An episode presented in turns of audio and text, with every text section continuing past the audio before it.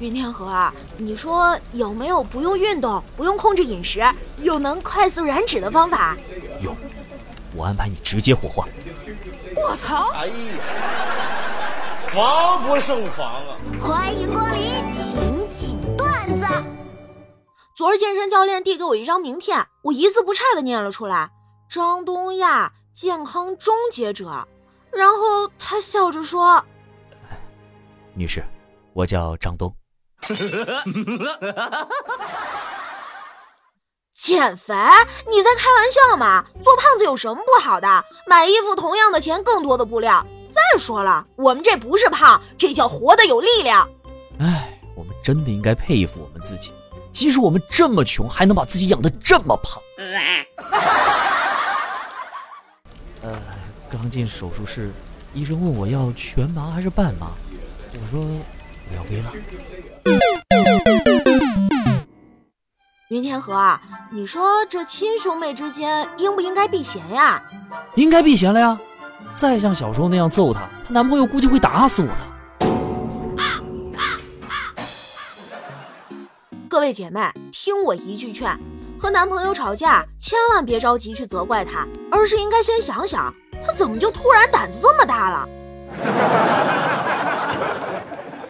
饭后，老公突然拿起我的手机玩了起来。我问他：“你干嘛玩我手机啊？”给你买的新手机明天就到了，我先熟悉熟悉我的新手机不行吗？这么理直气壮，我都不好拒绝了。哎，云天河，我老觉得自己太胖了，都不好意思去操场上跑步了。那你怎么好意思去食堂呢？相信很多人跟我一样，每次剪完头都有人问你办卡吗？如果你不想办的话，请你骄傲的告诉他不用了，我想让你多赚点。女孩子意识到自己有多美、多可爱之后，呈现给大家的样子是更美、更可爱的。男孩子不行，男孩子一旦意识到自己是个帅哥后，就像个傻逼。男孩子们关心女孩子，不要只会问在吗，在干嘛，吃饭了吗？就这几个苍白无力的字儿，女孩很难感受到你的关心。我这儿呢，就有厉害一点的。